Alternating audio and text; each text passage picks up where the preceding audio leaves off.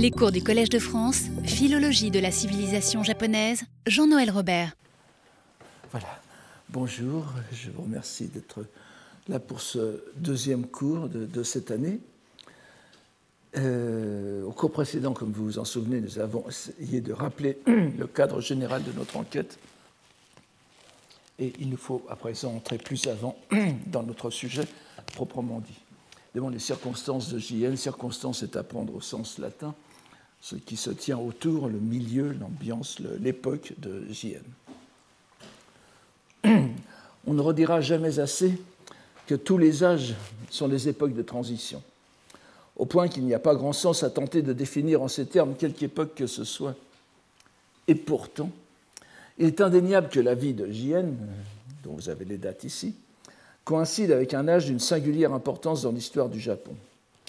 Il nous faudra donc, avant d'aborder cette vie, puis son œuvre, faire un bref bilan ou une mise au point de la situation culturelle, religieuse, politique du Japon de son époque.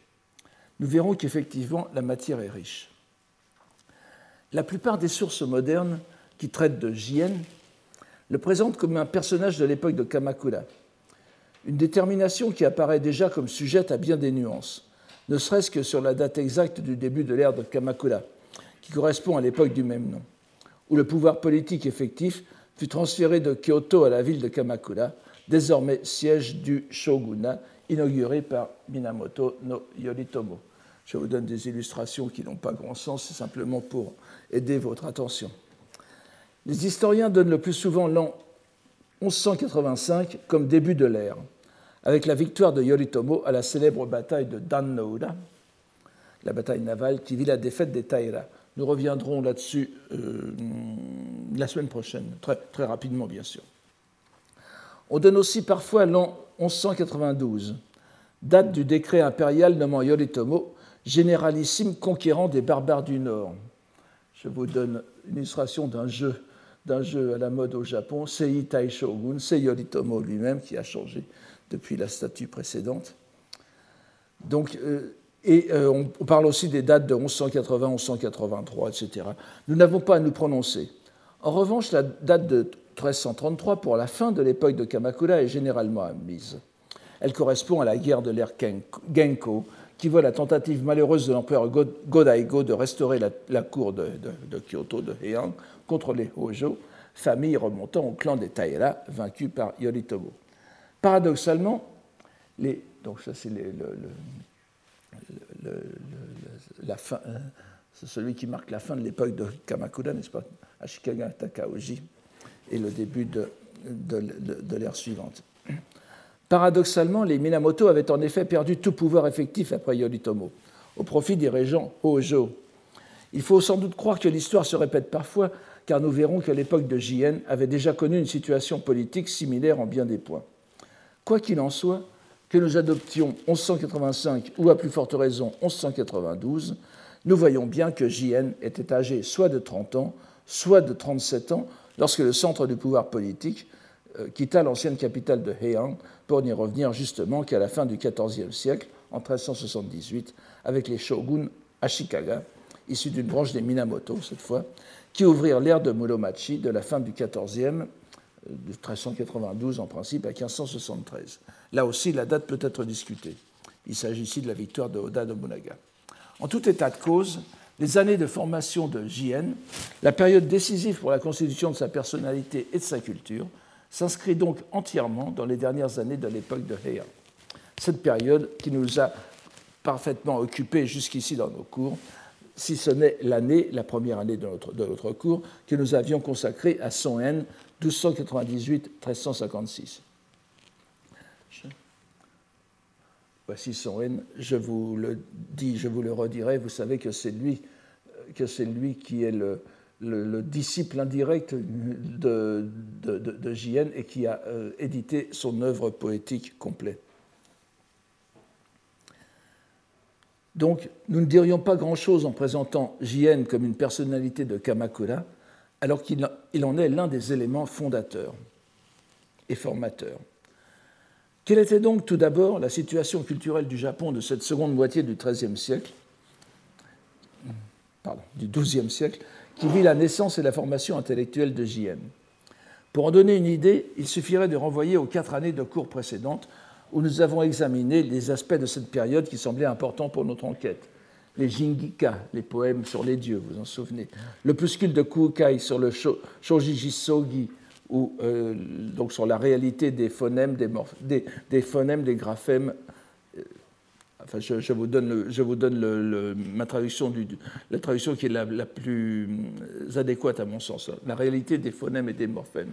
On vous donnera souvent comme traduction la, euh, les notes sur les phonèmes, les morphèmes et la réalité.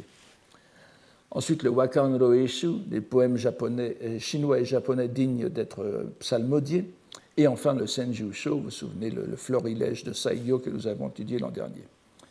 Ce dernier texte constitue, on l'aura sans doute remarqué, une sorte de lien naturel avec le thème de cette année. Tout d'abord parce qu'il date probablement de la génération qui suit la mort de Jien, est imprégné de la, de la religiosité qui dominait dans la première moitié du XIIIe siècle. Religiosité que partageait Jien et sur laquelle il eut lui-même une influence notable.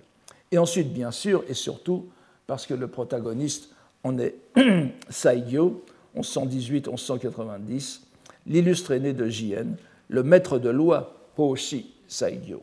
Comme vous avez ici, je vous ai donné une karuta, n'est-ce pas, l'une de ces, enfin pour vous montrer toute la, cohérence de cette époque. Vous savez que le, ce qu'on appelle le Hyakuni Ishu maintenant remonte probablement à, Teika, euh, Ateika, donc, qui est un contemporain de, de, Saigyo est légèrement, euh, on peut le considérer aussi comme un contemporain, puisqu'il est mort en 1190. Et euh, je crois que c'est le poème 86 du, du, du donc traduit par René Siffer sous le titre de, de 100, de 100 poètes, un poème. Et vous voyez ce, ce, poème qui pourrait être qui pourrait être euh, pris sous plusieurs sens. Je, vous le donne très, rapidement, n'est-ce pas? Euh, euh, Alors c'est Nageke tote tsukiyawa mono mowasuru. Alors, kakochika onaru wayanamidakada. Est-ce la lune, est la lune qui m'incite qui ainsi à penser, à penser avec nostalgie Alors à, quoi À la lune elle-même souvent dans la, poésie, euh, dans la poésie médiévale, ça peut être pensé à quelqu'un, donc une pensée amoureuse. Ici, c'est certainement la pensée du euh, l'attachement au phénoménal dont se, dont se plaint, de son trop grand attachement encore au, phénoménal dont se plaint Saigyo, et Kakochika Onaru, Wayanamidakana, et pourtant mes larmes coulent malgré le visage de reproche que je lui adresse. C'est un poème très, très, célèbre et qui, qui, est empreint de, parce que c'est Saigyo, de, de pensée euh, bouddhique.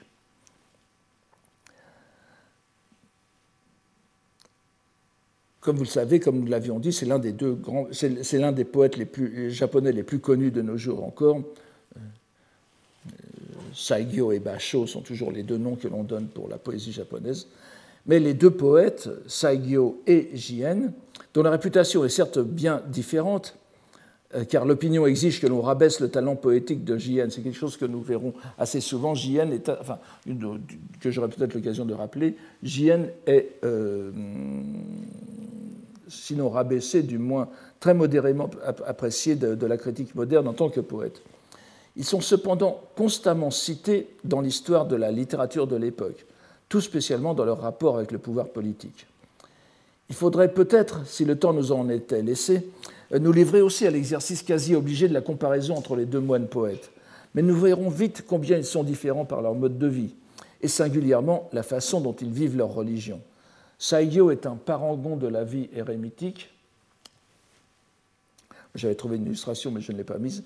Bien que nous devions la considérer avec quelques distances, sa plongée dans l'érémitisme. Nous avons vu la dernière fois que la lecture de non seulement la, lecture du, du Senjusho nous, nous, a montré, et euh, ça se fondait aussi sur des, textes plus anciens que nous, que nous avons, et qui se recoupe aussi avec le Saigyo Monogatari, il y a un va-et-vient constant entre la solitude, la solitude du mont Koya, la solitude de Yoshinoyama et la cour de, Kyoto de Heian, n'est-ce pas?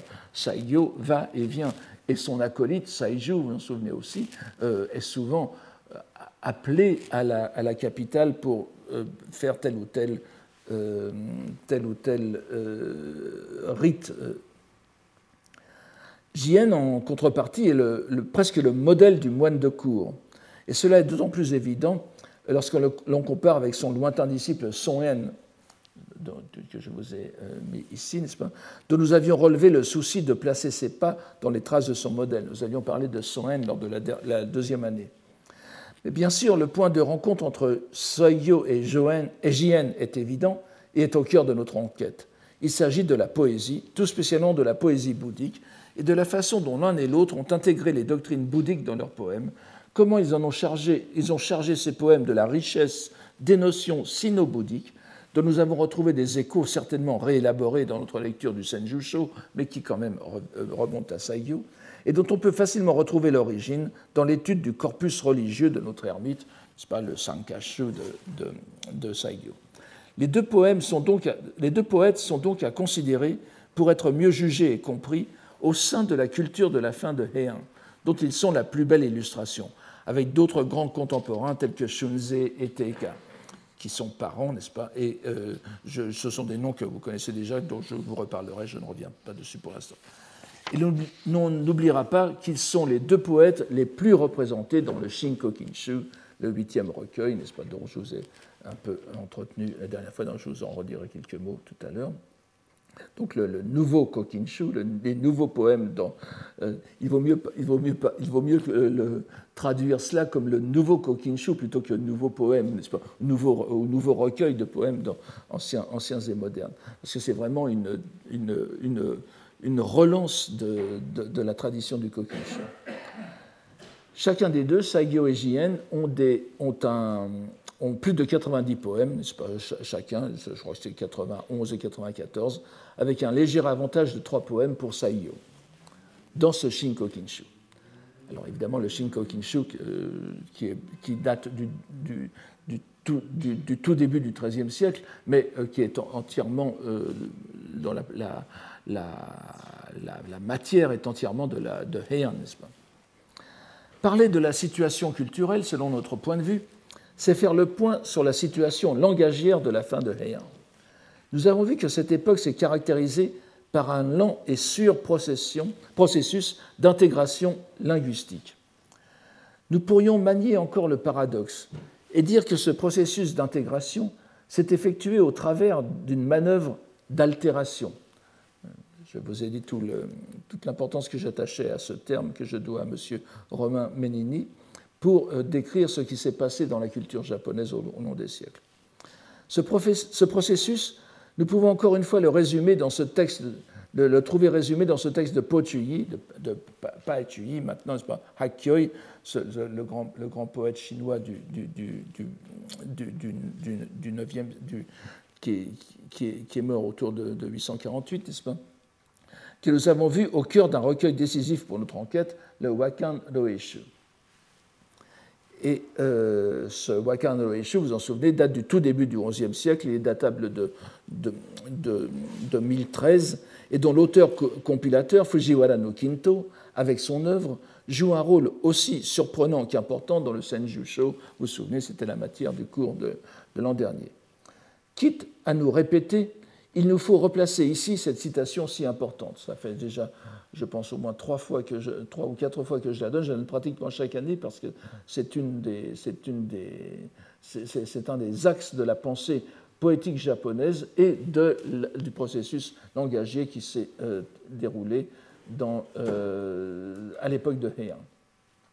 Je vous donne ici deux lectures, une lecture euh, qui est disponible sur l'Internet et une autre lecture de, la très pratique édition de M. Miki Masahiro, vous, prendrez celle que, vous voulez. Euh, je vous en donne ici la, traduction. Puisse mon œuvre d'écriture profane, Seizokumonji, que j'ai faite en cette existence, cette faute que sont les propos fous et les paroles spécieuses de la poésie. Kyogen Kigo ou Kyogen Kigyo, on, prononce le plus, on, prononce très souvent lorsqu'on veut être montré que l'on est au courant, on prononce Kyogen Kigyo, mais la, prononciation je, vous encourage à prononcer comme tout le monde, si j'ose dire, Kyogen Kigo, n'est-ce pas? Les, propos fous et les paroles spécieuses. Se retourner, Shirugaeshite, vous voyez que l'autre lecture en, donne une forme transitive, hirugaerite. Donc se retourner pour devenir dans les existences futures cause de louange au véhicule de Bouddha et condition de mise en branle de la roue de la loi. Alors vous voyez bien, euh, j'attire votre attention dans les deux dernières lignes sur la variante au, lieu du caractère hon, n'est-ce pas euh, Donc euh, que nous avons, dans, que nous avons au centre pratiquement de la citation, on trouve souvent le caractère ten, tenzuru, korobu. Alors, euh, c'est très, très, la, distinction, la, seconde lecture, euh, ten, se trouve souvent dans les citations secondaires de ce texte au Japon. Vous voyez qu'il y a une grande différence entre les deux et que le fait que ce soit hon, lorsqu'on utilise hon au Japon, on le prend dans un sens différent de celui qui est utilisé en chinois. En chinois, le terme, ce caractère de hong veut dire aussi traduction. Mais on voit bien que chez Pojui, euh, ce n'est pas dans le sens de traduire, c'est simplement le sens de retourner, retourner la, valeur. Et lorsqu'on a ten, ten c'est aussi un, c'est un sens bouddhique qui veut dire, vous avez, vous avez, un, vous avez un terme technique du bouddhisme qu'on appelle ten-e, n'est-ce pas? Ten-e, c'est-à-dire yori dokoro tenjiru, qui correspond à l'ashraya parivarta en sanskrit, c'est-à-dire la permutation de la base, qui est vraiment le, fait que la, base mentale du pratiquant euh, euh, change d'angle, si vous voulez, pour se tourner vers la pratique. Alors c'est aussi un sens bouddhique très important. Mais en chinois, chez Pojuyi, ce n'est bien évidemment pas le sens de traduction qui est ici employé. Qui est, ici employé. Pense, pense, euh, pense à, un, retournement de, fonction de la poésie. Mais lorsqu'on utilise ce texte au Japon, évidemment, on dans le sens de traduction, qui est bien attesté dès l'époque. Ne, pensez pas que ce soit un terme moderne. Euh, et on l'utilise en Chine pour, justement pour exprimer la traduction des textes sanscrits en chinois. Les Japonais, invariablement, interprètent ce, caractère dans le sens de traduire du chinois en japonais. C'est pour ça que c'est, donc la, la logique langagière même qui se trouve à l'œuvre dans ce waka, waka Eshu, dont l'intention est précisément ceci, retourner ou traduire le chinois pour en faire du japonais, présenter la poésie et donc la langue japonaise comme équivalente en dignité du chinois. Tout ce processus s'est accompli après la période de Nada et le début de Heian qui avait vu fleurir la poésie et la composition en style chinois, dès le tout début du Xe siècle, avec la première anthologie impériale, je vous rappelle qu'elle est de 905. Nous ne pouvons qu'admirer la synchronicité. Le huitième, recueil impérial, le Shinko Kinshu, dans lequel Jien joua un si grand rôle, clôt le cycle des huit recueils de Heian, dont la primauté sur l'ensemble des 21 recueils est canonisée par Teika, n'est-ce pas, dont je vous parlais tout à l'heure, avec son anthologie dite euh, Hachidaisho, n'est-ce pas, le, le, recueil des, le recueil des, des, des, huit, périodes, c'est-à-dire les, les, huit premiers recueils officiels. Ainsi, bien que située historiquement à l'époque de Kamakura, la huitième anthologie est bien à considérer comme l'accomplissement de Heian et l'annonce d'une ère nouvelle. C'est la septième anthologie, le recueil d'un millénaire, le Senzaishu, achevé vers 1188 et à la rédaction de laquelle le poète Shunzei le père de Teika, avait eu un rôle décisif, qui est la toute dernière de Heian à proprement parler. Et on se rappelle que c'est ce même Shunzei, je vous l'avais euh, cité euh, il y a quelques années, qui, au début de son traité poétique, le Kodai Futeisho, rédigé en 1197, s'exprimait ainsi sur la poésie japonaise. Je ne vous ai pas donné le, texte, mais je, vous donne simplement la substance. En conséquence, disait Shunzei, je soutiens à présent que la profonde voix de la poésie japonaise en ce qu'elle est analogue aux trois substances, c'est-à-dire aux trois vérités de la vacuité, de la conditionnalité et de la médianité, Kukeichu no Santai, permet de communiquer avec la voix bouddhique. Je, n'insiste pas sur ces trois vérités, mais rappelez-vous simplement que c'est un des symboles de la doctrine, l'un de, la doctrine du Tendai. Vous voyez, nous sommes, vraiment dans je, l'ai dit, je le redirai tout à l'heure, la, pensée, la, pensée la représentation intellectuelle de, de Heian est marquée par le Tendai. Et on se rappelle aussi que d'un autre côté, le recueil d'un millénaire, donc le Senzaishu, rendait définitive la double rubrique des poèmes sur les dieux et sur la doctrine bouddhique, Jingika, Jingibu et Shakkyoka, Shakkyobu, qui, qui, qui, qui forment, les, qui, forment les, les, dernières, les dernières rubriques des recueils. Tout cela nous amène à cette double observation sur la situation culturelle de la fin de Heian. Le processus de mise à niveau de la langue japonaise et de la langue chinoise par l'intermédiaire de la série des huit anthologies impériales après le flot des anthologies de style chinois, était achevé sur le plan littéraire.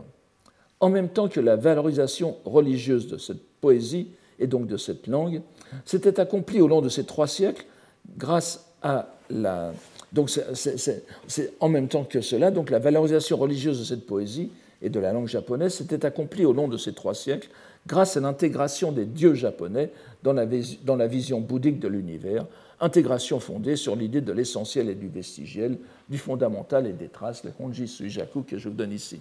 Et je vous ai dit, lors de cette, euh, je crois que c'était la, la, deuxième année sur les Jingika, sur les poèmes sur les dieux, je vous ai fait remarquer combien cette rubrique de poèmes sur les dieux était d'un certain côté euh, trompeuse parce que l'élément, le rôle essentiel de cette rubrique était de montrer justement que les dieux japonais étaient des émanations des entités bouddhiques, des Bouddhas et des Bodhisattvas. Nous avions en réalité, ce n'était pas une opposition rubrique sur les dieux japonais d'un côté contre rubrique sur les Bouddhas de l'autre. La, rubrique sur les dieux japonais montrait que ces dieux japonais étaient intégrés dans les honji, dans les bases fondamentales qui étaient les Bouddhas, et euh, que ils étaient considérés comme des traces des émanations. Donc c'est le processus même de la langue, de, rapport entre le chinois et le japonais qui était exemplifié dans cette, dans cette relation. Nous avons à plusieurs reprises nommé Fujiwara no Teika, lui aussi poète, critique, contemporain de Jien. On ne peut le passer sous silence, non seulement pour son importance dans la critique poétique, et évidemment, je ne peux que renvoyer aux travaux de, mon jeune collègue Michel Vieillard-Baron. Euh, et la canonisation de la poésie de Heian, vous savez son rôle dans l'établissement des Sanju Kassen, n'est-ce pas, les 36, les 36 euh, génies, les 36 immortels de la poésie, je, vous ai parlé de son, du, du Hyakuni Ishu, etc. Donc c'est vraiment la canonisation de la poésie, mais aussi pour le rôle immense qu'il joua dans la transmission définitive de l'héritage littéraire en prose, avec en premier lieu l'Issei Monogatari et surtout le euh, euh, Genji Monogatari. Il fut à l'origine de la lignée dite des Aobyoshi-bon, qui devint le texte standard jusqu'à l'époque moderne, en particulier du Genji, en rejetant la plupart des autres dans l'ombre. Ainsi, grâce à lui ou par sa faute, l'œuvre littéraire fondatrice que fut le Genji Monogatari, plus de deux siècles après sa rédaction, n'est-ce pas, puisque Teika est de de la fin du, de la fin du XIIe siècle, alors que le Genji, euh, vous savez qu'on a fêté le millénaire en 1008, pas, dont on peut considérer qu'entre 1000 et 1010, il était rédigé. Donc, au sortir de l'époque de Heian, trouva sa forme définitive pour devenir un texte majeur de la culture japonaise. Et ceci, malgré qu'on en ait, bien avant sa définition comme classique littéraire au sens européen à la fin du XIXe siècle. Vous savez que c'est l'un des, euh, une, idée que que je trouve assez, assez rapide pour le, dire euh, euh, gentiment, n'est-ce pas qui, qui, C'est une idée très à la mode que l'on trouve encore, sur laquelle le Genji Monogatari a été pris dans une masse indistincte de, textes japonais pour en faire un symbole de la littérature japonaise à la fin du XIXe siècle, parce que les Japonais devaient faire comme tout le monde et avoir une littérature nationale. Vous le concept de littérature nationale s'étant développé en Europe d'ailleurs aussi au XIXe siècle. Or, ce n'est pas, pas vrai. Bien sûr, le concept de littérature en tant que tel n'existait pas. En revanche, la place centrale du Genji dans toute la culture japonaise, pratiquement depuis sa parution, euh, je, ne vais pas revenir là-dessus, mais jusqu'à l'époque moderne, euh, est, indéniable. Euh, qu'il soit considéré comme œuvre littéraire, comme œuvre morale, ou tout simplement comme modèle poétique. Que ce soit donc pour le Kokinshu, l'Issei Monogatari ou le Genji Monogatari, le rôle que joua Teika dans leur diffusion nous amène à considérer l'époque de Jien comme une période singulière, une sorte de creuset alchimique où l'ensemble de l'héritage littéraire de Heian passe par une phase de, formation et de transformation qui lui donnera l'aspect que nous lui connaissons encore. Cela peut se dire aussi en deux autres domaines que nous effleurerons ici très brièvement. Tout d'abord, la littérature de commentaire. C'est dans cette période qui va de la fin du XIIe siècle au début du XIIIe siècle que l'on voit s'élaborer un ensemble de commentaires qui ne prennent plus pour objet les œuvres continentales ou les textes bouddhiques canoniques, mais les œuvres japonaises antérieures. Cela est vrai bien sûr des textes littéraires. Et lui-même en a montré l'exemple en commentant le Genji Monogatari ou le Kokinshu, ouvrant la voie à un corpus littéraire qui prit des proportions gigantesques à l'époque d'Edo. Mais il faut aussi mentionner le grand mouvement exégétique qui concerne les textes religieux japonais, ainsi que la reprise en main religieuse de textes que nous avons tendance à considérer comme purement littéraires. Lors de notre cours sur le Shoji Jisogi de Kukai, nous avons rencontré l'œuvre du commentateur, je ne, pense pas l'avoir marqué ici, enfin ça n'a pas grande importance, nous avons rencontré, rencontré l'œuvre du commentateur Dohan 1179-1252, vous voyez, quasiment contemporain de, contemporain de, Jien, qui fut le premier de ceux qui s'efforcèrent d'élucider cet, opuscule profond et abscon. Nous avons vu l'année suivante que les, commentateurs, les commentaires suivis du Wakan Eishu, à la différence des gloses de Oe Masafusa, qui est mort en 1111, mais ce sont des gloses, remontent aussi au, cours, au tournant de, 1200, de l'an 1200, avec les ouvrages de Shinha et, puis de Eisai. Ce sont là encore des synchronismes intéressants qui nous montrent la prise de conscience en la fin du XIIe siècle de l'héritage de Heian comme d'un corpus qui devient suffisamment autre, si l'on me permet de placer encore ici cette notion d'altération, pour devoir faire l'objet d'un travail similaire à celui qui se faisait sur les textes fondateurs continentaux.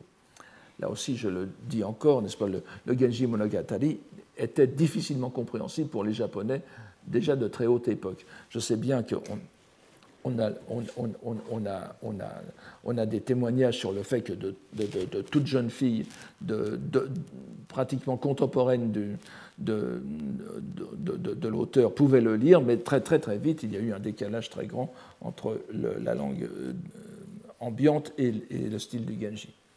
Remarquons le double mouvement langagier. Nous voyons que les commentaires du Wakan no Eishu sont tout d'abord, nous avons vu, sont d'abord consacrés aux poèmes chinois et sino-japonais. Ce n'est que peu à peu et tardivement que les wakas de ce recueil font l'objet de commentaires approfondis. Le point commun entre les commentaires du Shoji Jisogi et les premiers commentaires du Wakan no Eishu est donc que l'on a affaire à une attitude traditionnelle. Il faut expliquer, en chinois classique de préférence, des textes manifestement autres. Mais l'on voit aussi peu à peu à l'œuvre la logique langagière lancée par le Wakan no Eishu. Alors que les commentaires de ce recueil, à la fin du XIIe siècle, n'abordent pas encore les waka, c'est pourtant l'époque, fin du XIIe avec Kensho, qui fait essentiellement des gloses, et au début du XIIIe avec Teika, qui reprend Kensho, et Michel Villard-Baron est en train de travailler dessus, justement. C'est à cette époque, donc, où le c'est à cette époque que le Kokinshu se transforme à son tour en objet exégétique. Précisons que le verra un peu plus tard, dans la seconde moitié du XIIIe siècle, les premiers grands commentaires du Manyoshu. On pourrait dire que c'est l'existence de commentaires qui fonde un texte classique. Et l'époque où vécut Jien est est véritablement l'âge où, une fois constitué le corpus, les lettrés peuvent se consacrer à ce qui est jusqu'à nos jours leur raison de vivre, le commentaire de texte. Et désormais, l'on peut consacrer cette noble activité non seulement aux œuvres rédigées en chinois ou en sino-japonais, mais aussi aux œuvres japonaises, exclusivement japonaises, qu'elles soient poétiques ou en prose. Contentons-nous ici de remarquer que les œuvres en prose elles-mêmes, l'Issé et le Genji, sont valorisées aussi essentiellement en ce qu'ils sont le support de waka. On peut se demander ce qu'aurait été le statut du Genji s'il n'avait pas, été, pas enfermé près de 800 poèmes, qui ont d'ailleurs souvent circulé sous forme indépendante. Ce sont les poèmes qui sanctifient le Genji et bien sûr l'Issei Monogatari. C'est une idée que je partage aussi avec monsieur, le professeur Imanishi, euh, avec qui j'en parlais il y, a, quelques temps. Le, euh, ces, textes, le, waka est en quelque sorte la, substance qui, qui, donne toute sa valeur au texte japonais. Nous avons vu pourquoi.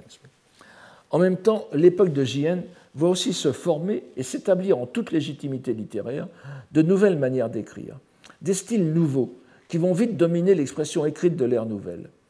Dès avant l'essor des grands récits militaires, pas, les Gunki Monogatari, dont le chef-d'œuvre sera bien sûr le Heike Monogatari, récit dont le style est profondément marqué par le, kakikudashi du Kambun, donc la lecture, en japonais du, sino-japonais. Et on ne peut ici, citer même les plus importants représentants de ces, de ces, de, ces prédécesseurs, le Hogen Monogatari, le Taiheiki, etc. Nous voyons donc tout un courant littéraire préparer cette vogue avec le genre de Setsuwa dont, nous avons parlé l'an dernier, en, esquissant la lignée qui allait du Hobotsushu en 1179 au Senjusho, 1250 à peu près, en passant par le Hoshinshu de Kamono Chome, avant 1216, donc avant la, mort de, de, Kamono Chome, et le Kankyo no Tomo de 1222. Tous euh, des Setsubashu dont nous avons parlé l'an dernier. Il faut bien sûr mentionner de Kamo no Chome encore le Hojoki, rédigé en 1212, qui représente aussi un style mixte où la syntaxe sino-japonaise est intégrée à la langue japonaise littéraire classique en un remarquable équilibre. Ce, style se retrouve dans les autres œuvres de Kamo no Chome, dont nous rappellerons qu'il est né la même année que Jien en 1152, en 1155, 1155-1216.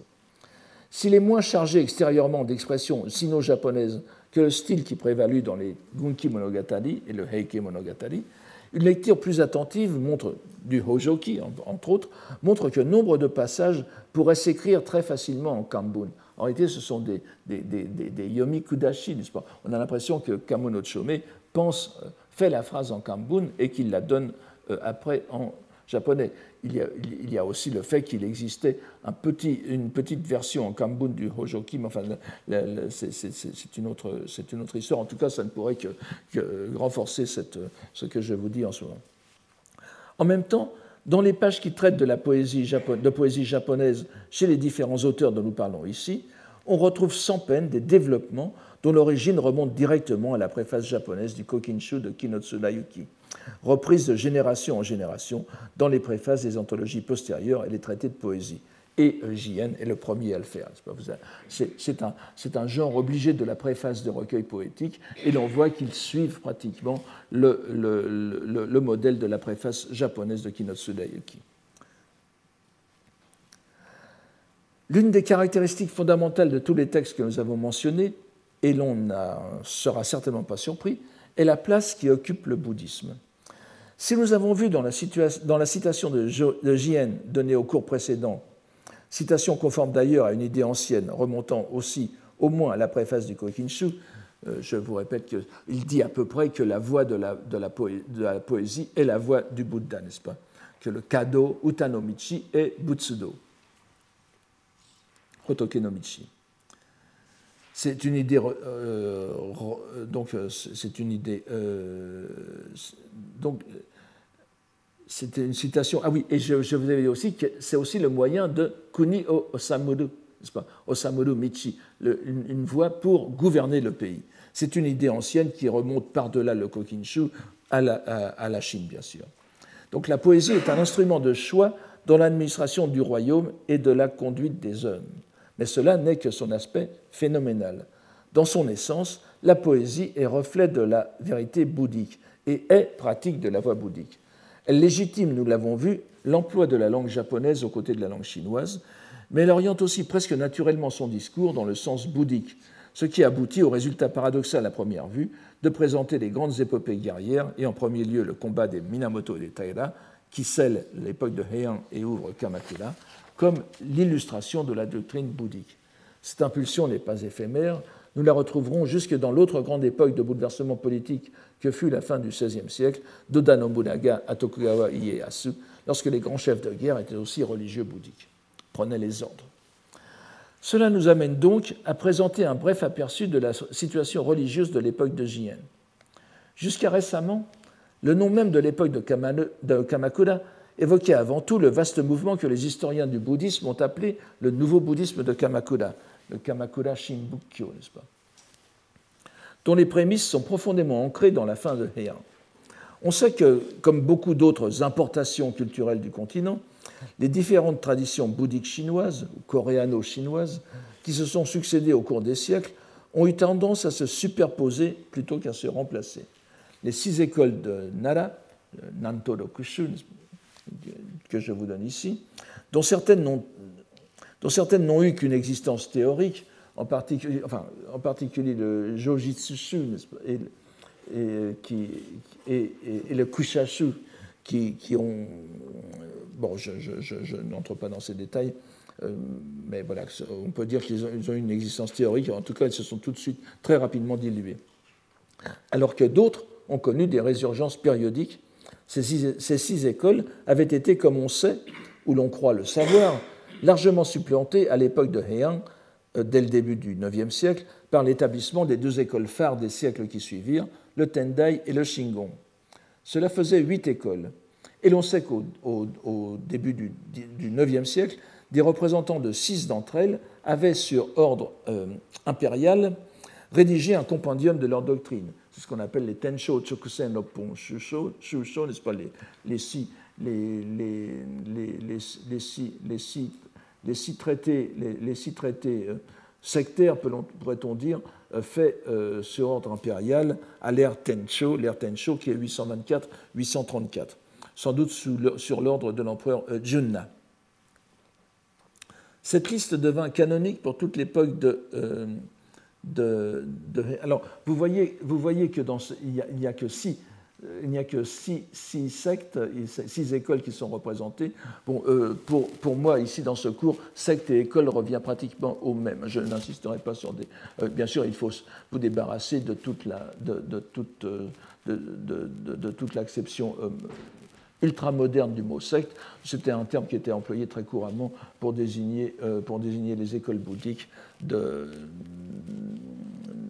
alors évidemment, certains, chercheurs pensent plutôt à utiliser le mot école. cela traduit le même mot shu, n'est-ce pas? Shu, hein euh, pensent utiliser le mot école pour les écoles de Nara parce qu'elles étaient proprement parlées euh, fondées sur des, sur des textes. Et c'est vrai que euh, on connaît très peu de fondateurs, personne ne connaît le nom des fondateurs des, écoles de Naran. Il y, en, a, alors que tout le monde connaît les, fondateurs du Tendai et du, Shingon dont nous allons parler, dont nous allons parler dans, un instant. Euh, donc les, sectes relèveraient plutôt euh, sur la tradition d'un fondateur. Ça peut être vrai dans le cas du Shingon, mais Saicho, pour le, Tendai, après tout, euh, se veut vraiment un simple transmetteur. Alors, en tout cas, donc pour moi, de, secte ici n'a absolument rien de péjoratif. Je, préfère le, redire. Donc, alors, en, revanche, vous voyez que pour, pour garder un chiffre canonique de six euh, sectes, on a enlevé le Jojitsu, le Jojitsushu et le Kusha dans cette liste du, premier tiers du, IXe siècle. Mais la liste de huit, avec donc les six, premières de Nara et les deux euh, qui arrivent à, Heian, le Tendai et le Shingon, euh, devint canonique, car nous savons qu'un grand moine de l'époque de Kamakura, Gyonen, 1240-1321, rédigea sous ce titre une présentation des doctrines des huit écoles alors même que son époque voyait l'essor du nouveau bouddhisme. C'était une sorte de manifeste du bouddhisme traditionnel. Bien évidemment, le silence de Gyonen sur les nouvelles sectes est éloquent. Si éloquent d'ailleurs que l'on ne tardera pas à ajouter à ces deux, livres, les deux livres dont se composent de textes de Gyonen, le Hashukoyo, vous voyez, qui signifie le, résumé, l'essentiel des huit, écoles ou des huit sectes, on, on ajoutera assez rapidement un appendice sur le zen et la terre pure. En remettant les deux écoles omises en l'ère Tensho, il entend donner la liste définitive des écoles légitimes face aux nouveautés de son époque. Donc, le, comme vous voyez, et de la dernière partie de, Kamakura, à l'époque où le, bouddhisme de Kamakura a pris un essor certain, il, il, donne cela donc comme une sorte de liste, de contre-liste. Il faudrait bien sûr s'interroger sur la nature de cette séparation entre écoles. Leurs nets contours extérieurs cachent en réalité de profondes influences mutuelles, sans compter que ce que l'on pourrait appeler, traduire en français par éclectisme, kengaku, le premier terme que je vous ai mis ici, la maîtrise de plusieurs systèmes bouddhiques a toujours été considérée comme un exploit intellectuel digne de louange. On sait aussi que certaines écoles ont été soucieuses de démontrer qu'elles réunissaient en leur sein l'essentiel des autres. Le Tendai de Kamakura proclame que son fondateur, Saicho, avait en réalité introduit, en même temps que le Tendai, le zen, la terre pure, l'ésotérisme et la discipline monastique, le Litsu, Pratiquer pleinement le Tendai revenait donc à pratiquer tout ce qui comptait à l'époque dans le bouddhisme. Déjà, tout le monde le sait, le grand mouvement qui avait entraîné le bouddhisme tout au long de l'époque de Heian, dès le retour de Kukai de son bref séjour en Chine, autour de 805, fut la conversion à l'ésotérisme, au Mikkyo. Je vous donne en troisième ici. Le Tendai, qui avait voulu tout d'abord s'imposer comme une structure scolastique se suffisant à elle-même, c'est ce qu'on appelle le Kengyo, n'est-ce pas? La deuxième ici. Et nous allons voir tout à l'heure comment. Elle fut, pour ainsi dire, dès la génération qui suivit Saicho, obligée de se mettre au diapason du Shingon. S'il voulait garder auprès de la cour et de la noblesse dirigeante qui avait reçu avec enthousiasme la, la liturgie complexe et impressionnante de cette école, relevée par le mystère des mantras et des lettres brahmiques. Je ne reviens pas là-dessus, on aura peut-être l'occasion d'en reparler. On voit donc s'élaborer en parallèle à la doctrine scolastique, désormais appelée exotérique, Kengyo, avec sa hiérarchie fondée en principe sur l'érudition et l'expérience monastique, l'expérience scolastique, une autre hiérarchie ésotérique, qui est celle du Taimitsu, donc du Tendai ésotérique, qui sera fondée sur les initiations et dont le prestige sera au moins aussi grand que l'organisation exotérique.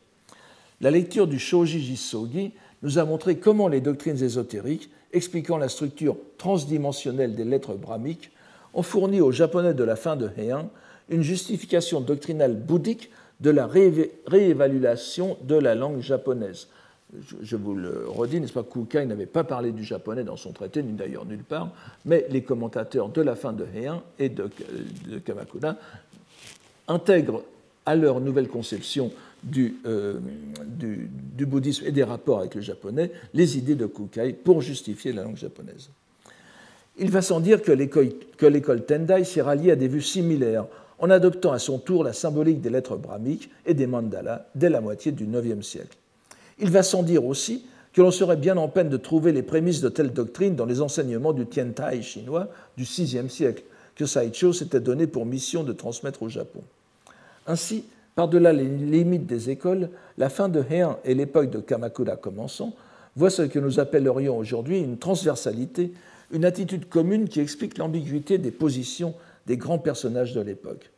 On se souviendra encore du caractère éclectique de l'attitude des, des, personnages qui apparaissent dans le Senjusho, dont les anecdotes reflètent aussi bien le prestige des hauts lieux de l'ésotérisme, comme le mont Koya, que les doctrines de l'école Hosso, de l'école de Nara donc, et bien sûr et surtout de la terre pure. Car il ne faut pas oublier qu'alors que les historiens du bouddhisme japonais se sont complus à mettre l'époque de Heian sous le double signe du Tendai et du Shingon, la dernière partie de cette période est balayée par la grande vague de la croyance en Amida.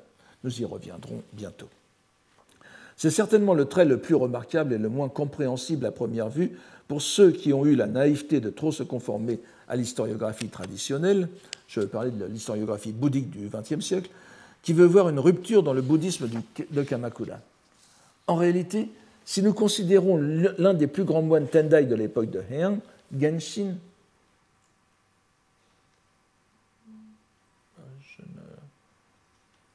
ah oui, il est là, c'est l'avant-dernier, n'est-ce pas?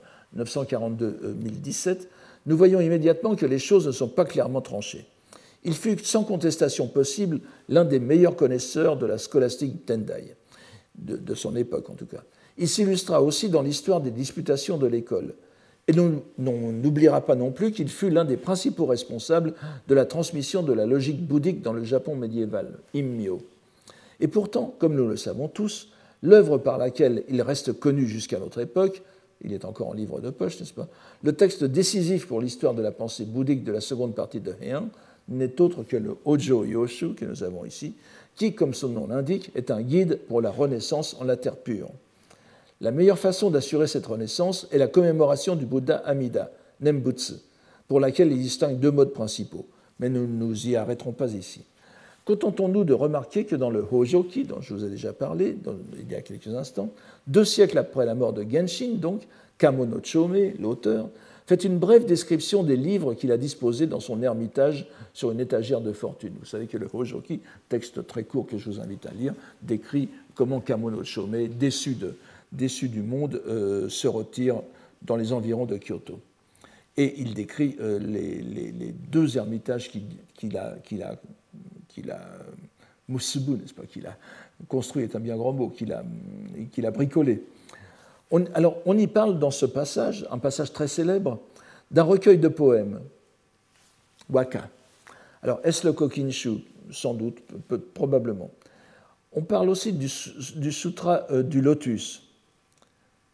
Alors, on voudrait dire, bien sûr, le sutra du lotus. Mais ce qui est très intéressant, c'est que certains textes de, certaines variantes du Hojoki ne mentionnent pas le, enlèvent le nom du, Sutra du Lotus. En particulier le, fameux Sagahon, vous savez qu'à l'époque, au tout début de l'époque de, d'Edo, donc au tout début du XVIIe siècle, les, les sagarons constituent une sorte d'édition, de, de, xylographie des grands textes japonais, et la version euh, sagaron du, du, Hojoki ne mentionne pas le, euh, le, Sutra du Lotus. Mais dans toutes les versions, ce que nous avons, c'est l'Ojo Yoshu, n'est-ce pas? Donc, euh, euh, Shome a trois livres, un recueil de waka, sans doute le Sutra du Lotus. Un quatrième livre, peut-être parce que c'est ambigu, un, traité de musique, semble-t-il. Il dit simplement kangen, n'est-ce pas? C'est-à-dire instrument à vent et à cordes. Mais euh, est-ce un traité de musique de l'époque? On imagine mal, enfin, on peut imaginer qu'il ait mis une flûte et un, un, coteau sur son étagère, mais euh, comme il vient au milieu de, titre de livre, ça doit être un, traité de musique. bon, cela ne nous intéresse pas ici. Euh, ce, qui est, ce, qui est, intéressant, en revanche, c'est que donc l'autre texte fondamental pour ce pratiquant érémitique, c'est l'Ojo Yoshu. Ce compendium, destiné à celui qui a foi en la puissance salvifique d'Amida, œuvre d'un moine japonais, je le répète, bien que ce soit en réalité un recueil, de, citations de, textes, chinois, mais c'est quand même sous le nom de, Genshin qui s'est transmis, n'est-ce pas? Donc, ce, recueil est, est ainsi mis sur un pied d'égalité avec le Sutra du Lotus, au moins. Donc le sutra qui régnait en maître au Japon depuis que le bouddhisme était arrivé. Et euh, il est intéressant de voir que, ce, que Lojo Yoshu est mis en, contrepartie avec un, ce traité de la terre pure, donc est mis en contrepartie avec l'un des plus grands sutras bouddhiques. Ce témoignage du début du XIIIe siècle, qui ne saurait être mis en doute, d'un contemporain de Jien, nous donne une indication précieuse sur le changement de vision du monde qui s'était instauré à la fin de Heian. Une excellente illustration en est la modification qu'apportait la foi en la terre pure à la grille d'explication que, la scolastique Tendai avait élaborée dès l'œuvre de son fondateur réel, euh, Chingi, n'est-ce pas, au VIe siècle. Nous ne pourrons pas entrer ici dans les détails de cette construction monastique, mais nous en dirons l'essentiel. C'est important pour la suite, euh, vous, comprendrez pourquoi lorsque nous aborderons l'œuvre de, de Jien. Cet essentiel est tout entier contenu dans le dogme dit de la classification critique des doctrines, Kyohan ou Kyohan Hanjaku. Un tel dogme n'est nullement l'apanage du Tendai. On en trouvera aussi d'autres versions, notamment dans le Shingon. Mais il est certain que c'est la version Tendai qui se répandit le plus largement dans la culture générale japonaise. Nous nous en tiendrons ici aux quatre doctrines et aux cinq périodes dans, cette, dans ce, dans ce euh, Goji Hakkyo. Euh, vous voyez que euh, alors je suis, je suis obligé de, de, simplifier un peu. Vous voyez que cette classification critique des doctrines est appelé, euh, résumé dans, l'appellation de Goji Hakyo, les cinq périodes et les huit doctrines enseignements. Ces huit doctrines sont, ont été deux groupes de quatre, Kegi no Shikyo et Keho no Shikyo. Les Kegi, no Shikyo euh, concernent la méthode de l'enseignement, la façon dont, le Bouddha a enseigné ses, sutras. Je ne reviens pas dessus. Et Keho no Shikyo donc, concerne le, contenu de l'enseignement. Et c'est là que nous avons les quatre doctrines sur lesquelles je vais euh, revenir dans, dans un instant. Le rôle de cette classification doctrinale est évident. Il découle d'un besoin qui a éprouvé de longue date non seulement la communauté bouddhique, mais aussi tous ceux qui tentaient d'aborder rationnellement l'étude de l'immense canon bouddhique, de situer les uns par rapport aux autres et de hiérarchiser les enseignements variés et parfois contradictoires qui s'y trouvent. La conséquence naturelle, c'est d'ailleurs l'intention première d'un tel traitement, est que chaque école élaborera une grille de lecture qui justifiera ses propres priorités. L'originalité du Tendai est que sa classification comporte une dimension à la fois doctrinale et historique, en ce que les différents Bouddhas voient leur prédication suivre une progression graduée au long de la vie historique de Shakyamuni. Il existe aussi une, autre classification, donc, mais nous n'y rentrons pas ici. Rappelons donc que les quatre doctrines, les, quatre doctrines selon la nature de l'enseignement, c'est-à-dire celle que je c'est donc l'avant-dernière rubrique, Zo Tsu Betsu En, sont celles des corbeilles en premier lieu, les, trois corbeilles, la commune, la particulière et la parfaite. Les cinq périodes sont la répartition des 50 années qu'a vécu le Bouddha historique depuis sa réalisation de l'éveil jusqu'à son entrée en extinction dans le nirvana. Exposer en, détail ces dogmes nous emmènerait trop loin pour l'instant.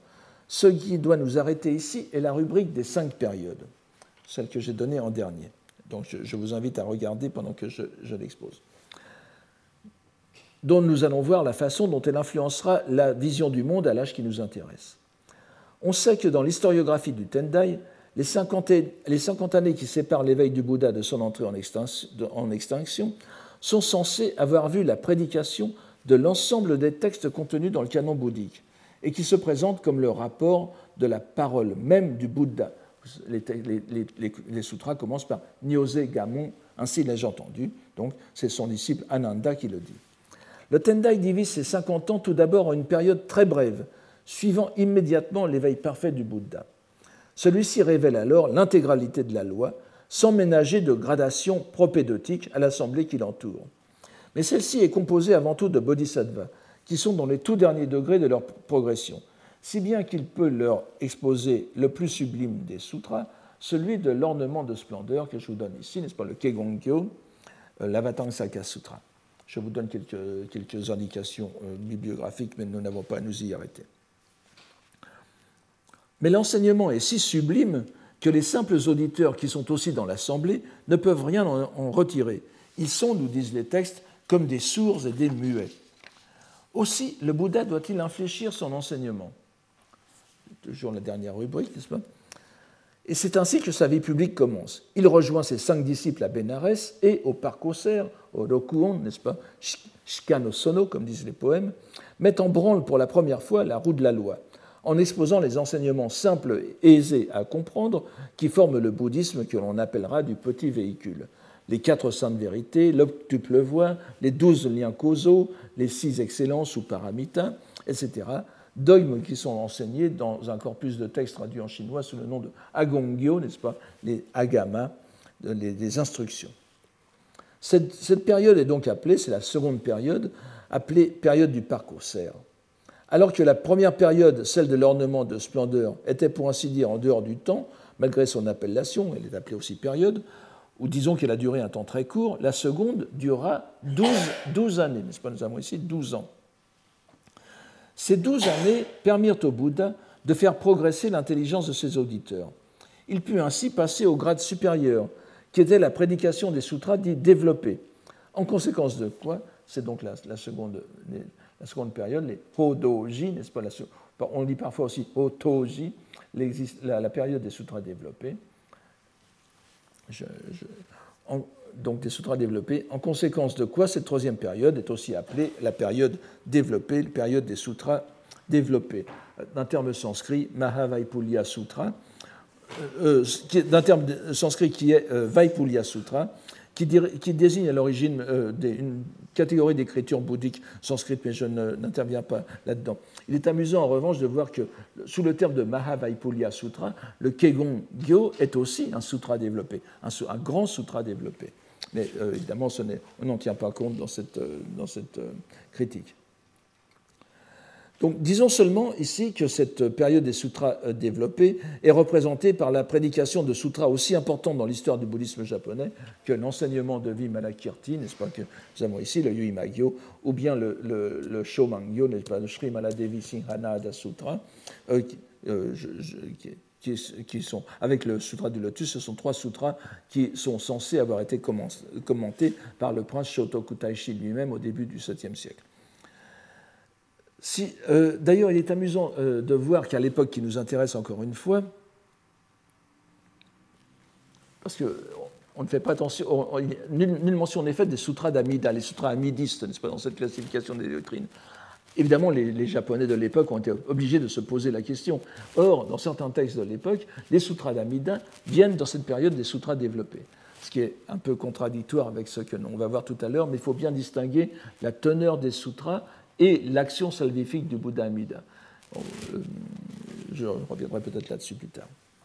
Alors, si je reprends les, explications euh, simples du compendium du moine coréen Taikan, n'est-ce pas, que, que, je vous donne ici dans la dernière, dans, la dernière euh, ligne, qui s'appelait la, disposition des quatre doctrines selon le, Tendai. C'est un moine coréen, Cheguan en coréen, qui vécut au, Xe siècle, il est mort en 1971.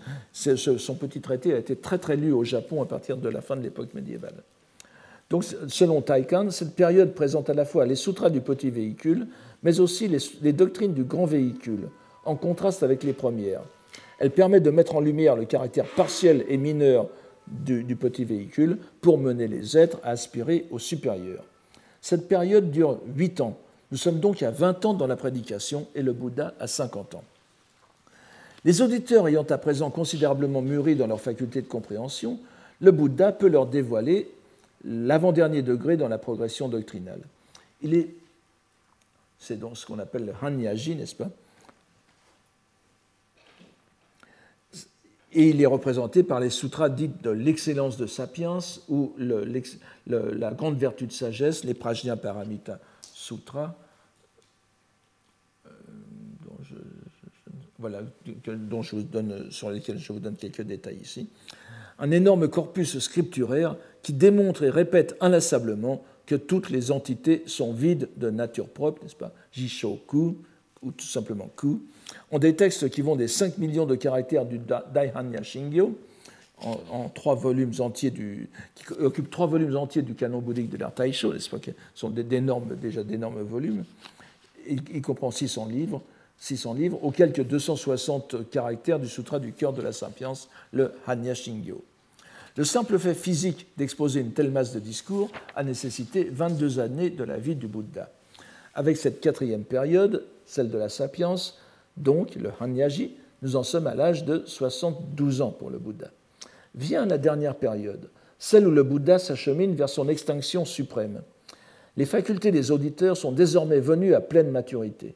Ils sont prêts à entendre la révélation de la loi réelle, la, sublime, la loi sublime et subtile, Myoho Minori, du Sutra du Lotus.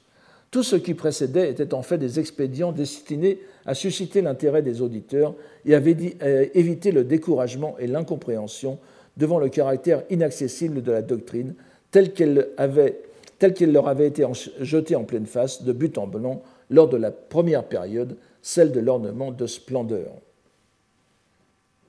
Dans ce côté expédientiel, je vous invite à le garder en tête pour la dernière citation que je ferai tout à l'heure.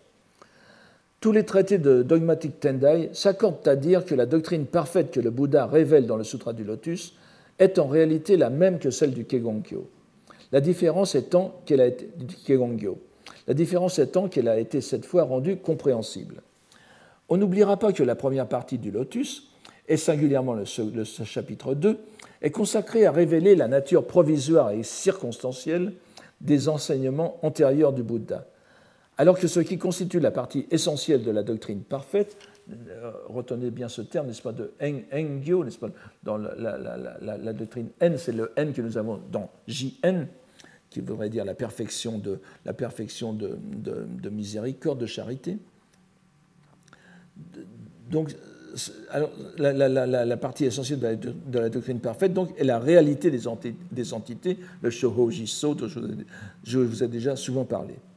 L'autre révélation importante et presque choquante est que l'épisode le plus décisif de la vie du Bouddha, sa mort, son entrée dans le nirvana, n'est elle aussi qu'un expédient salvifique. Cela fait en réalité une éternité que le Bouddha est entré dans la, parfaite extinction. Le Sutra du Lotus, donc, abolit et transcende les enseignements précédents, et en même temps, il les contient tous. Il fallut huit ans au Bouddha pour prêcher ce qui devait être l'ultime sutra et parachever sa, mission parmi les êtres. Vous savez qu'il y a huit, euh, sept ou huit livres dans le Sutra du Lotus selon les versions, selon les éditions. En Chine, c'est sept livres, au Japon, c'est huit livres. Et c'est vers la fin du, c'est vers la fin du, du, 8e siècle que cette euh, édition en huit livres s'est répandue. Et on peut se demander si ce n'est pas pour se mettre en accord avec le fait qu'il y a eu huit années de, prédication du lotus. Mais ce n'est pourtant pas tout, comme dirait une publicité. De même que la première prédication, celle de l'ornement de splendeur, était fort courte, nous avons, après la prédication du lotus, une ultime partie, un reste de vie du Bouddha, sa dernière nuit en ce monde, qui sert avant tout, dans le dogme des cinq périodes, à mettre la doctrine en conformité avec ce que l'on considérait comme l'histoire authentique du Bouddha. Or, toutes les biographies traditionnelles s'accordaient sur le fait que le dernier enseignement prêché par l'éveillé était le sutra de l'extinction suprême, le Mahapari Nirvana Sutra. Il fallait donc l'intégrer dans ce dogme. Il apparaît au Bouddha qu'au moment d'entrer dans l'extinction, il restait des êtres qui avaient échappé à l'action salvifique du lotus, et à leur intention, il prêche donc le sutra du nirvana. L'idée n'est d'ailleurs pas saugrenue, car on a, de longue date relevé des similitudes entre les enseignements des deux sutras, en particulier de l'existence éternelle de l'ainsi venu. Mais je, n'entre pas, là aussi il y aura beaucoup à dire. D'autres enseignements viennent développer ceux du lotus, avec d'immenses conséquences pour la pensée extrême-orientale, en particulier celui sur l'universalité de la nature de Bouddha. Le Isai Shujo Shitsubusho. Tous les êtres, l'ensemble des êtres possèdent la nature de Bouddha. C'est dans le Nehangyo. Cela n'existe pas dans le Sutra du, Lotus. Euh, il, y a, il, y a, le terme nature de Bouddha dans le Sutra du Lotus, mais il y a un problème textuel qui fait qu'on peut hésiter entre nature et lignée. Donc euh, c'est le, sutra du, du, Mahaparinirvana qui est certainement, très certainement postérieur au, lotus, qui développe certaines, certaines, idées qui ne sont pas dans le lotus, mais que l'on considérera vraiment en, en, relation avec les deux. Donc le Bouddha clôt à 80 ans les huit dernières années de sa prédication et disparaît à minuit dans l'extinction. Nous avons donc ainsi l'articulation des cinq périodes et des quatre ou huit doctrines qui forment le socle de la pensée de Heian. Ces cinq périodes, grâce à un jeu sur l'ambiguïté du mot japonais, sino-japonais ji, toki, qui signifie temps, période, mais aussi heure, n'est-ce pas, l'heure de la journée, ont été adaptées à une comparaison portant sur les heures de la journée. Il y a aussi d'autres comparaisons, mais je n'y reviens pas. La, comparaison des cinq saveurs, nous, nous, la retrouverons dans les cours qui suivront. donc les heures de la journée marquées par la course du soleil. C'est cette comparaison qui va permettre un développement très significatif à la fin de Heian. Il nous faut donc l'esquisser rapidement, toujours d'après notre moine coréen Taikan. Elle reprend un passage du Sutra de l'ornement de splendeur. La, première période est, et là je cite Taikan sans, vous le dire, toutes ces définitions sont de Taikan, comparable au soleil qui, dès son lever, illumine d'abord les monts élevés. C'est le Kegongyo, n'est-ce pas, illumine d'abord les, sommets, donc les, les gens de très haute faculté. La deuxième période, c'est le moment où le soleil illumine les vallées obscures, donc les gens dont les facultés relèvent du petit véhicule. La troisième période, c'est l'heure du, repas, du repas du matin, euh, donc, euh, où, l'on a la doctrine commune. La quatrième période, il s'agit de 10 heures du matin. Il ne précise pas davantage. Et c'est le Hanya, c'est donc la période de la, de la Paramita. Et la cinquième période, la, cinquième période est semblable au moment où le disque solaire est à midi et où toute chose est éclairée sans portée d'ombre. Voici les cinq, périodes mises en parallèle avec les cinq heures du jour. Avec cette grille des huit doctrines alliées aux cinq étapes de la prédication du Bouddha, cinq étapes reliées aux cinq heures du jour, le Stendhal élabore un système presque parfait. On voit quand même qu'il y a la difficulté du Sutra du Nirvana. Un système presque parfait de compréhension, compréhension dans tous les sens, n'est-ce pas, de la pensée bouddhique. La mise en relation avec les cinq heures de la journée en particulier, qui ne va que jusqu'à l'heure de midi, donne un sentiment de complétude. Mais en même temps, pourrait-on dire, si l'on réfléchit un peu, de non-adéquation de ce qui est comparé, du comparatum, à ce avec quoi on le compare, du comparandum. Car tout un, tout un chacun sait que la journée ne s'arrête pas à midi. Il manque l'après-midi et surtout le coucher du soleil. Nous verrons dans les prochains cours comment évolue cette idée et comment son évolution est importante pour comprendre l'étude et la pensée de J.N. En attendant, en guide d'indices et de rappel, et d'appel même. Relisons ce poème de Jien, qui est dans sa Centurie du Lotus, et qui illustre le chapitre 7 du Sutra du Lotus, la cité fantasmagorique, la cité illusoire, qui correspond tout à fait à ce que je vous ai dit tout à l'heure, n'est-ce pas? C'est des. Vous savez, c'est une caravane qui va vers un endroit au trésor. La, caravane est dans le désert, les gens. Euh, euh, sont assoiffés, sont affaiblis, ils, veulent retourner, et le guide, qui est magicien aussi, fait apparaître une cité fantastique, une sorte de Disneyland, de Disneyland au milieu du désert, où les gens croient voir des fontaines, des maisons fraîches, etc., et ils peuvent se reposer, il n'en est rien, il n'y a rien en réalité, et reprendre leur marche vers le, vers le, vers le lieu du trésor, qui, bien sûr, dans le Sutra du Lotus, est la révélation du Lotus, n'est-ce pas? Or, nous avons maintenant ce texte de Jien, grand moine du, du, Tendai, n'est-ce pas, donc fondé sur les sutras du lotus. Et voici ce que Jien nous donne comme poème euh, sur ce passage du chapitre 7 du sutra du lotus. Karini, le passage, n'est-ce pas, Gonkesa Shijo, n'est-ce pas, Karini kono shiro, kono jo kesa seri, j'ai fait apparaître provisoirement ce fantôme de ville, dit le guide, le guide qui est le Bouddha, bien sûr pour aller au Sutra du Lotus. Or, que nous dit, que ici euh, Jien, et je, ne vais pas m'étendre trop sur ce poème, mais vous voyez, Karisome no yado tokoso kike, tabi no sora, nagamuruse wa murasaki no kumo. Provisoire, certes, est ce gîte, nous l'entendons. Au ciel de notre voyage, nous contemplons en son terme les nuées empourprées. Murasaki no kumo déjà, on a déjà parlé de cette, de, cette, euh, de, cette, métaphore qui ne peut qu'éveiller à la fois l'idée du soleil couchant et euh, la venue du Bouddha Amida. Et vous voyez donc qu'il donne ici une, une, heure qui dépasse de beaucoup l'heure de midi, ce grand moine du Tendai, n'est-ce pas? Et il la définit comme le souhait, c'est-à-dire le but, le but ultime, le but final de son voyage. Donc, vous voyez déjà euh, ce qui se dessine, sur lequel je vais insister davantage euh, la semaine prochaine, en vous remerciant d'être venu aujourd'hui. Retrouvez tous les contenus du Collège de France sur www.colège-2-france.fr.